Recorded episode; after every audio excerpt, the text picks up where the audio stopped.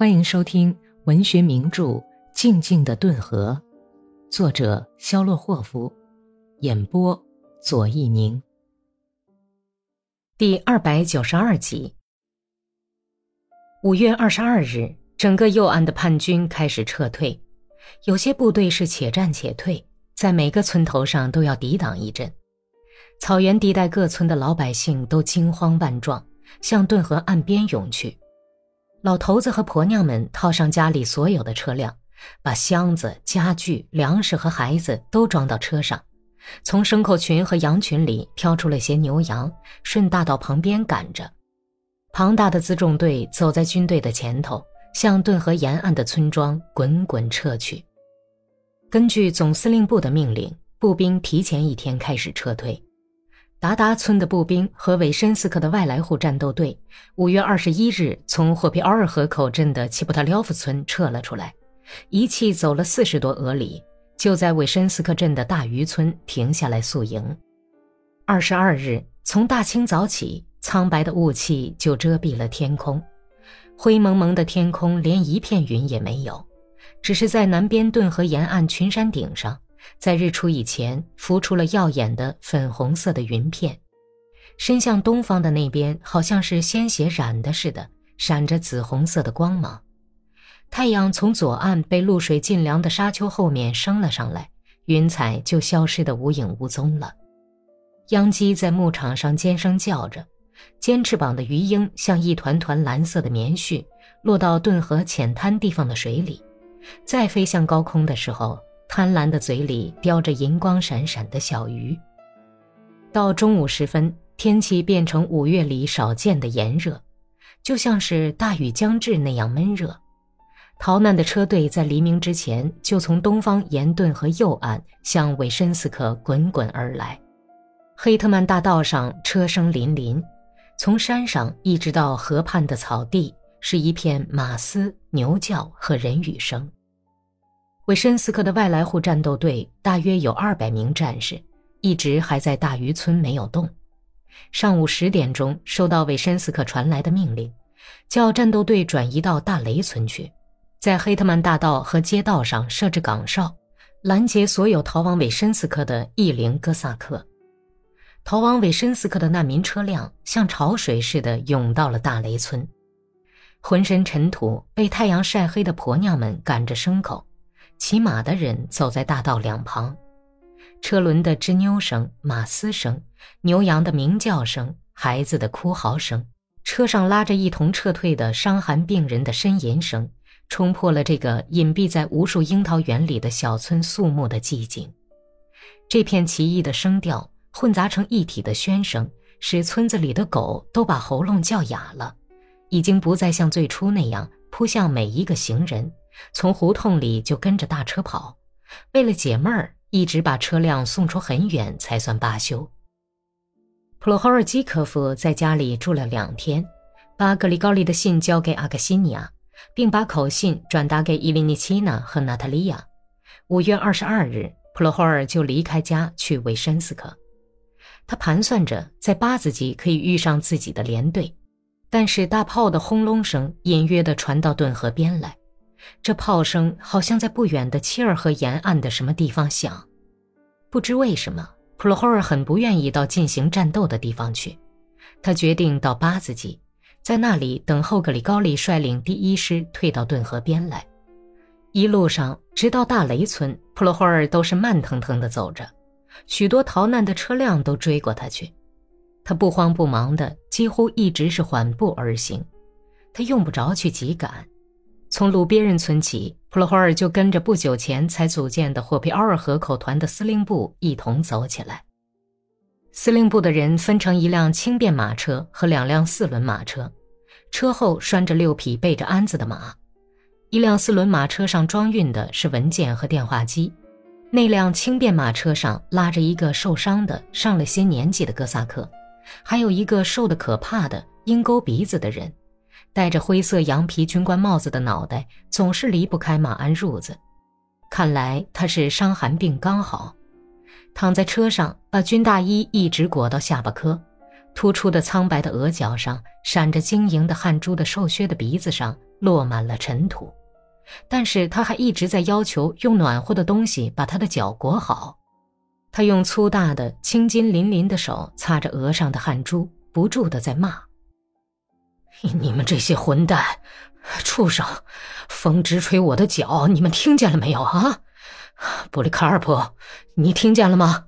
给我用毯子盖上。我是个强壮的人，有用的人。可是现在，他用一种陌生的、像所有大病初愈的人的严厉目光打量着四周的景物。那个名叫布里卡尔普的人是个身材高大英俊的青年旧教徒。马走着，他就跳下来，走到马车跟前。您这样会着凉的，萨姆伊洛伊万诺维奇。盖上，跟你说了。波利卡尔普驯顺地执行了命令，就走开了。他是什么人啊？普罗霍尔眼睛看着病人，问他：“美德维基河口镇的军官，他在我们司令部工作。”霍皮奥尔河口地区丘科夫诺、布布洛夫斯基、克鲁托夫斯基、基莫夫诺及其他各村的难民也都跟着司令部一起走。喂，你们这是他妈的往哪儿逃啊？普罗霍尔问一个坐在装满各种家具的四轮大车上的难民老头子：“哦，我们想去韦申斯克，派人请你们去韦申斯克了。哦，亲爱的，请是没有请我们去，可是谁愿意等死呢？你要是大难临头啊，恐怕也要逃的。我是问你们为什么要往韦申斯克跑啊？你们就近在野兰斯克过河到对岸去，不是更快吗？做什么过河呀？”人们都说那儿没有渡船，那么到韦申斯克去做什么呢？他们会把渡船让给你去运这些破烂儿，把军队扔在岸上，倒用渡船去渡你们和大车过河吗？老大爷，你们可真够糊涂啊！你们也不知道自己是上哪儿去干什么，瞎撞一气。喂，你这车上都堆了些啥玩意儿啊？普罗霍尔走到一辆大车跟前，用鞭子指着那些包袱，气哼哼地问。杂七杂八，什么都有，衣裳啊，马套啊，面粉，过日子用的，种地用的，样样俱全，什么都不能扔啊，否则等回来的时候，就只好守着一座空房子了。所以我才套上两匹马和三对牛，把能装上的东西都装上，叫婆娘们坐上车就走了。好人呐，要知道。这些东西可都是辛辛苦苦的干了一辈子才挣来的，流泪流汗挣来的，怎么舍得扔掉啊？如果可能的话，我连屋子也要带着走呢，免得落到红党手中。这些该死的东西。好吧，譬如说，你干嘛把这个大筛子也带着走啊？还有些椅子，你带着它们有什么用处？红党根本用不着这些东西啊。呃，可是也不能留下呀。哎。你真是个怪人！要是留下的话，他们不是把它毁了，就是烧了。不，我不能叫他们打我手里发什么财，叫他们吃点苦头吧。我把什么都拉个一干二净。老头子朝那凉皮体壮膘肥、懒洋洋的挪动着蹄子的马挥了一下鞭子，掉过身来，又用鞭子把指着在后面走的第三辆牛车说：“啊，你看那个包头巾赶牛车的姑娘。”那是我的闺女，她那辆车上啊，装着一只母猪和几只小猪。母猪本来怀着崽儿，大概是我们捆它和装车的时候，把它伤了，所以夜里就下小猪了，干脆就在车上下崽儿了。你听，小猪崽儿在叫呢。不，红党别想在我身上发洋财，见他们的鬼去吧！老大爷，你可别在渡船旁边碰上我。普罗霍尔恶狠狠地盯着老头子大汗淋漓的宽脸说：“你要是碰上我，我就把你的母猪、猪仔还有所有财物都扔到顿河里去。”“呃呃，这是为什么呀？”“这是为了别人都在牺牲，什么都丢了，可是你这个老鬼却像只蜘蛛一样，什么都要随身拖着走。”平常总是那么温顺安稳的普罗霍尔突然喊叫起来：“这些可怜的粪虫，我恨透了！”就像往我心里插了一把尖刀一样。哎呦，走吧，快走吧！老头子哼哼着，扭过身去，怒冲冲地说：“遇上了这么个长官，他要把别人的东西都扔到顿河里去。我把他当成好人。我的儿子是个司务长，现在带着连队阻拦红军呢。哼，请你赶快往前走吧，用不着见了别人的东西眼红，自个儿多积攒点儿就不会见了别人的东西眼红了。